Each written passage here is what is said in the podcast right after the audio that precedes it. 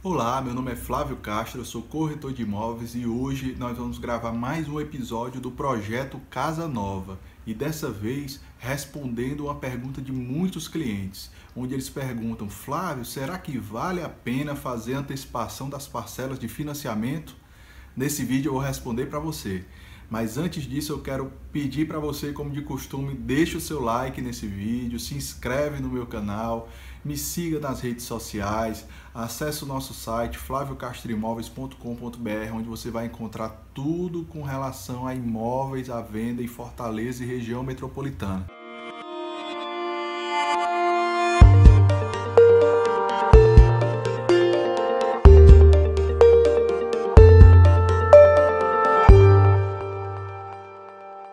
Pois vamos ao vídeo.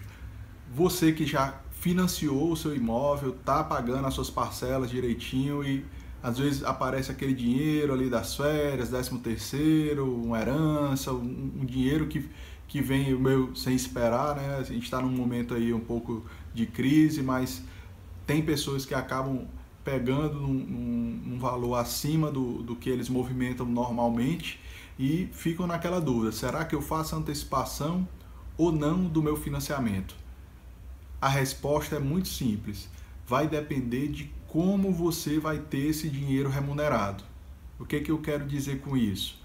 Normalmente, os bancos, quando você tem algum capital para poder investir, eles vão te remunerar sobre aquele valor que você aplicou. Normalmente, as boas aplicações elas vão girar em torno de 1% ao mês, ou seja, 12% ao ano. Então, Hoje a gente tem a, Selic com 14,15% ao ano. Então, se você consegue uma aplicação que te pague 1% e o teu financiamento, a tua parcela mensal corresponda, por exemplo, a 0,85%, então vale a pena tu deixar isso aplicado no banco do que fazer antecipação se você concordar comigo, o banco vai estar te remunerando 0,15% a mais do que você ganharia com antecipação e deixaria de pagar um juro de 0,85.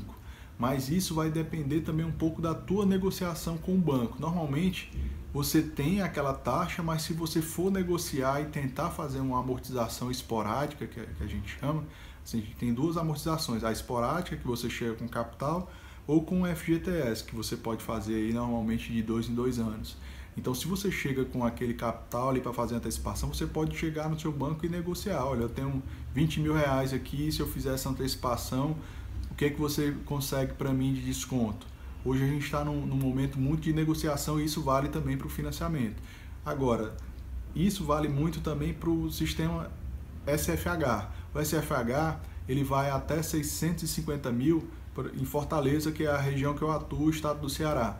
Mas se você for para São Paulo, é, Rio, é, Minas e Distrito Federal, o limite do, do SFH é 750 mil. Quando você vai para SFI, que é acima de 750 mil, até a Caixa mudou agora um pouco, e o, o SFI ele vai até mais ou menos uns 3 milhões que você pode financiar no banco. Então, quando você vai para o SFI, as taxas normalmente são mais altas, então acaba compensando mais você fazer antecipações, porque você vai estar tá deixando de pagar um juro acima do que o banco te remunera com o teu capital aplicado. Esse foi o meu vídeo de hoje. Obrigado a você que acompanhou até agora o vídeo. Não se esqueça de deixar o like nesse vídeo para poder me incentivar cada vez mais a produzir conteúdo para vocês. Se inscreva no meu canal no YouTube deixa aqui o, o, o seu clique aqui no sininho para você receber as notificações do meu canal. Você vai receber por e-mail, receber por mensagem no, no seu celular.